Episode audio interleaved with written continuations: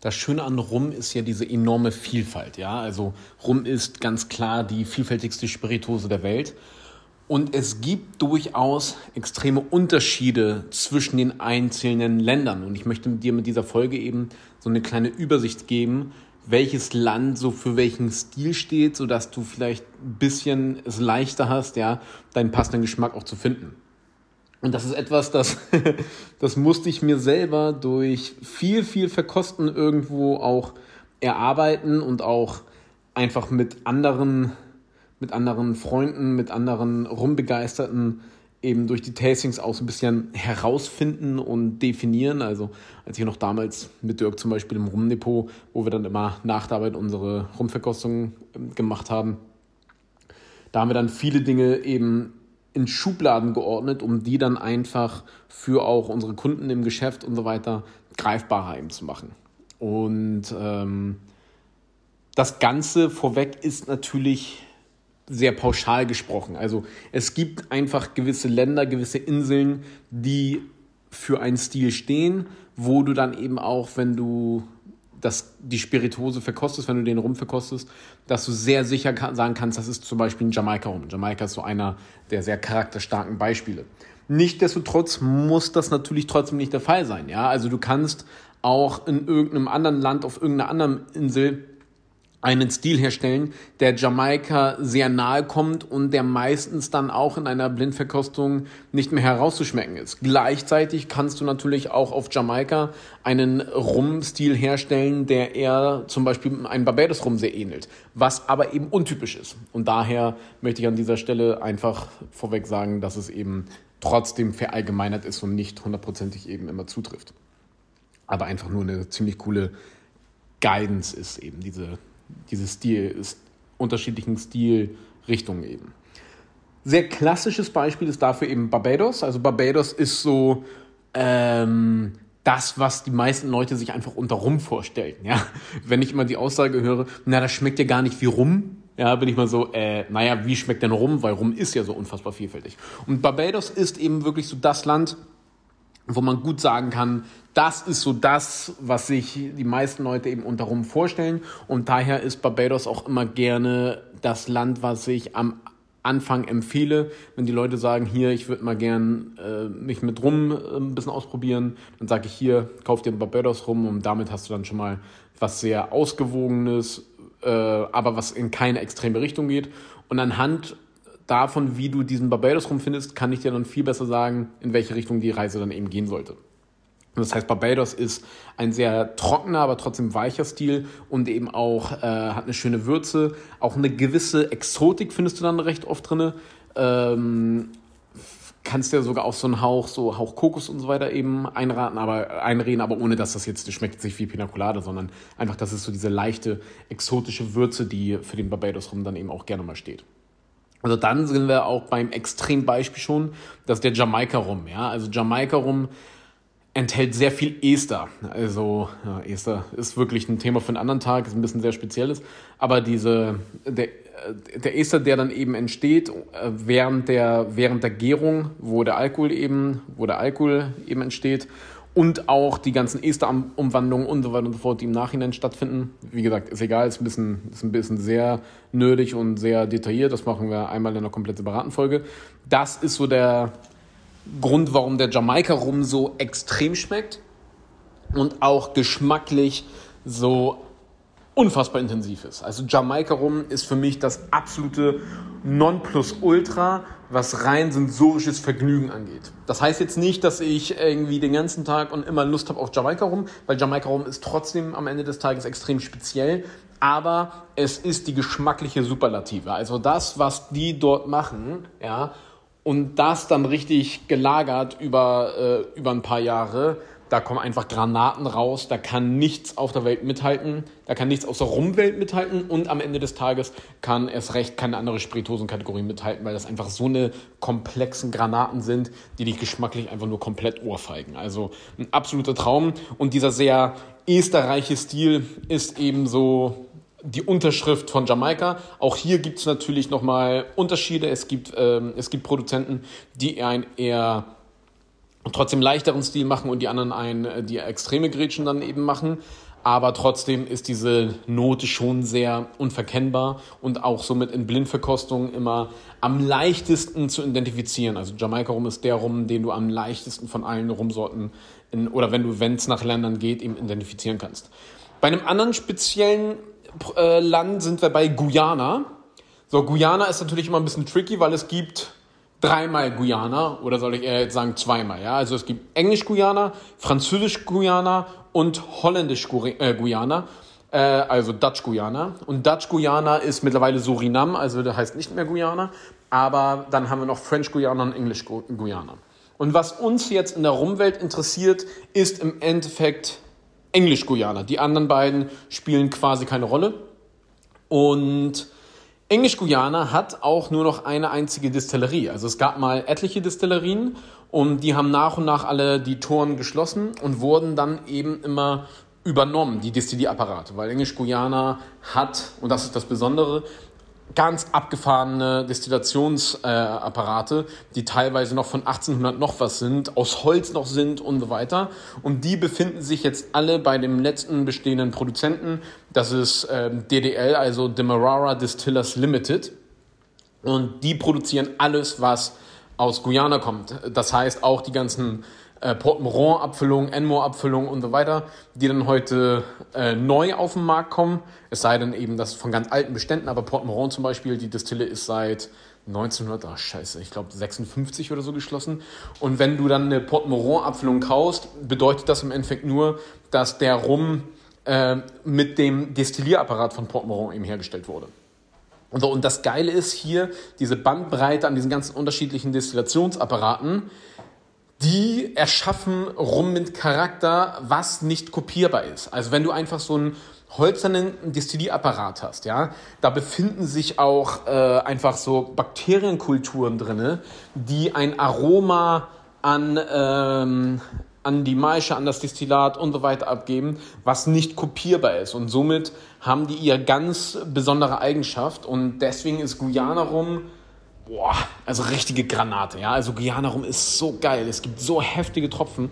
Es gibt so krasses Zeug, die so, die so intensiv sind, die geschmacklich so vielfältig sind. Also, wo wir dann auch wirklich schon quasi in der Liga mit Jamaika eben spielen. Richtig cool, was da passieren kann im Idealfall. Also, die, ja, die können schon richtig was. Und da entstehen richtig charakterstarke, wunderschöne Destillate. Es gibt da eben auch so Feinheiten von den unterschiedlichen Destillationsmethoden, wodurch man eben auch in der Lage ist, äh, die zu unterscheiden. Also das ist natürlich nichts, nichts Leichtes und da muss man sich auch ganz schön in die Welt vom Guyana rum eben reinsteigern.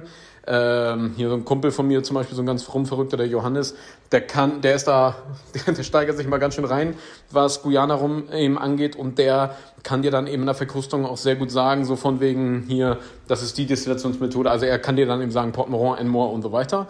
Echt gut.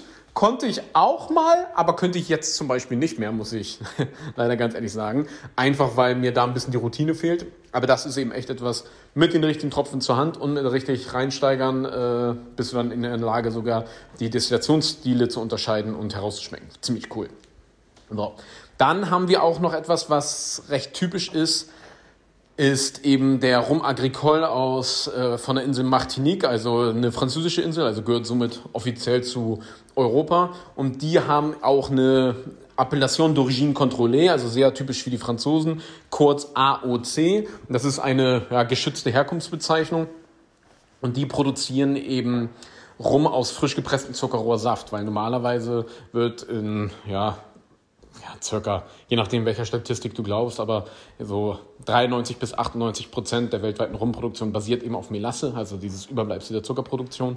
Und ähm, Martinique produziert eben, oder beziehungsweise Rum Agricole wird produziert aus frisch gepresstem Zuckerrohrsaft, wenn du es dann als Rum Agricole bezeichnen willst. Ja, es gibt trotzdem auch Rum von der Insel äh, Martinique, zum Beispiel von Galion, ähm, die auch eben Melasse verarbeiten. Das heißt, es heißt nicht automatisch, weil der Rum aus Martinique ist, dass es sich um ein Zuckerrohrsaftdestillat handelt. Sobald da aber eben draufsteht, dass es ein Rum Agricole ist, handelt es sich eben um ein Zuckerrohrsaftdestillat. Und das hat auch eine gewisse Charakteristik. Also hier in den jungen Jahren haben wir vor allen Dingen so eine schöne grasige, fast schon, ja, grasige Frische eben von dem, äh, direkt von dem Zuckerrohrsaft. Ich weiß nicht, ob du mal Zuckerrohrsaft probiert hast, aber schmeckt echt richtig cool.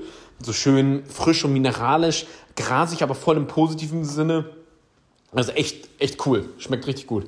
Ähm, auf dem Rumfest zum Beispiel haben die Jungs von Kirsch Whisky, die auch sehr viele Rumsorten importieren und vertreiben, die haben da wirklich auch so Zuckerrohr eben frisch gepresst am Stand, bisschen Limette noch mit rein, bisschen Rum mit rein, boah, vom Feinsten, also gefällt mir richtig gut. Und dieses Destillat eben, also dieses junge, ähm, frische Destillat, kommt dann eben in die Fässer und dann im Laufe der Zeit wird die Frische natürlich immer weniger und ausgetauscht gegen so eine holzende Würze. Und ein Agricole-Stil ähm, ist auch sehr, sehr gut und sehr zuverlässig herauszuschmecken, dass du da auch schon eine sehr gute Richtlinie hast, was dich da eben erwartet, wenn dieser Stil deinem Geschmack entspricht. Ist aber jetzt auch nicht ohne, also schon recht speziell und ist auch da sage ich schon immer ganz gerne nur für geschmacklich Fortgeschrittene. Also ich finde Agricole richtig geil, habe aber in meiner Anfangszeit auch wirklich eine Weile gebraucht, bis ich Agricole, ich sag mal, zu schätzen wusste, weil es mir am Anfang einfach zu viel war und bis ich auch wirklich verstanden habe, was da Wunderbares eben passiert. Ja, das sind jetzt so die Stilistiken, wo ich auf jeden Fall sage, die kannst du sehr gut herausschmecken und da bist du, kannst du sehr gut eben auch die Länder direkt benennen, wo was eben herkommt. Es gibt dann noch ein paar Distillerien, die auch einen gewissen Stil haben, äh, wie zum Beispiel die alte, naja, wobei das passt gar nicht, Beispiel streichen wir mal wieder. Ja, aber das ist auf jeden Fall, wenn es um Rumstile geht, wenn es um Länder geht, dann sind das für mich diejenigen, die vier Länder, die wirklich ein, wo wir über einen Stil sprechen können wo, und wo wir einen Wiedererkennungswert, äh, über einen Wiedererkennungswert reden können. Bei allen anderen wird es schon deutlich schwieriger. Und hier muss ich auch nochmal das Beispiel mit der Dominikanischen äh, Republik erwähnen, weil die Dominikanische Republik ist bekannt für so ähm, sehr karamellige und süße Rumsorten. Das Ding ist, was hier auch ziemlich interessant ist, das hat alles nichts mit dominikanischen Rum zu tun. Das ist nämlich immer so ein bisschen das Problem in der Rumwelt. Also, dass sehr viele Produkte gar nicht aus den Ländern kommen, was da eben draufsteht. Also Rum aus Venezuela, der in Wirklichkeit in Panama hergestellt wird und äh, hast du nicht gesehen. Also ganz merkwürdige Geschichten.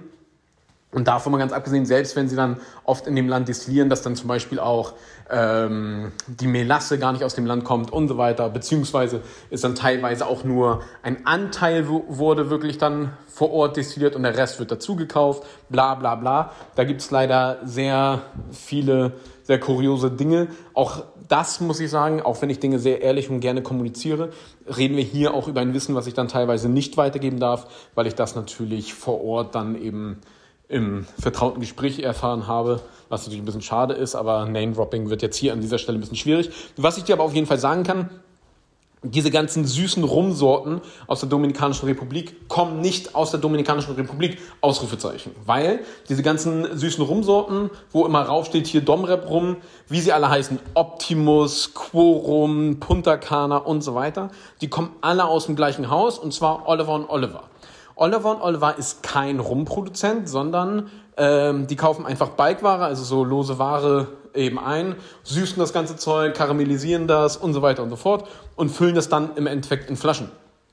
Und wenn du mal auch genau hin verkostest, ja, die ganzen Sachen, schmeckt das Ganze auch ziemlich gleich, ja, ist alles sehr, sehr ähnlich. Und das ist kein Rum aus der Dominikanischen Republik. Ich war nämlich selber vor Ort, ich habe mit den beiden Produzenten geredet. Es gibt eben aktuell nur noch zwei Produzenten auf, auf der Domrep, die aktiv arbeiten. Das ist einmal Brugal als der Platzhirsch und absolut, also Riesenproduktion und eben Barcelo. Und die beiden regen sich auch richtig über Oliver und Oliver auf, weil die eben für ein immenses Imageproblem sorgen. Also weil Barcelo und Brugal stellen beide sehr ehrliche und sehr trockene und würzige Rumstile her. Also die sind holzig äh, und extrem trocken. Äh, also sprich genau das Gegenteil von dem, was Oliver und Oliver da eben vorgaukelt. Und daher würde ich jetzt eigentlich hier noch mit in die Kategorie den dominikanischen Rum in Anführungszeichen reinpacken, den man auch sehr leicht rausschmecken kann, sprich hier Zuckerwasser und so weiter. Aber dadurch, dass es eben kein Rum aus der Dominikanischen Republik ist, ist es natürlich ein bisschen schwierig und will ich jetzt deswegen hier in der Aufzählung nicht mit reinnehmen, weil die haben mir beide, also die beiden Eigentümer jeweils, haben mir beide geschworen, dass sie niemals Rum an Oliver und Oliver verkaufen würden, weil, äh, weil sie damit eben extreme Probleme haben, äh, weil das dem Image eben schadet von der ehrlichen Arbeit, die sie dort eben betreiben. Das heißt, da kann ich dir sehr sicher sagen, dass alles, was darunter abgefüllt wird, eben äh, kein einziger Tropfen wahrer dominikanischer Rum ist. So. Jetzt habe ich, jetzt habe ich die wichtigsten Länder. Sag mir auf jeden Fall Bescheid, falls ich noch ein Land vergessen habe. Gesell dich da auch gerne für bei uns in der Wagemut Taste Academy auf Facebook dazu. Das ist unsere Facebook-Gruppe, wo wir uns auch gerne über sowas unterhalten. Und ähm, wenn ich dann noch ein Thema vergessen habe, sag mir, oder wenn ich dann noch ein sehr stilistisches Land vergessen habe, gerne, um, äh, kannst du gerne meine Liste eben ergänzen, freue ich mich drüber.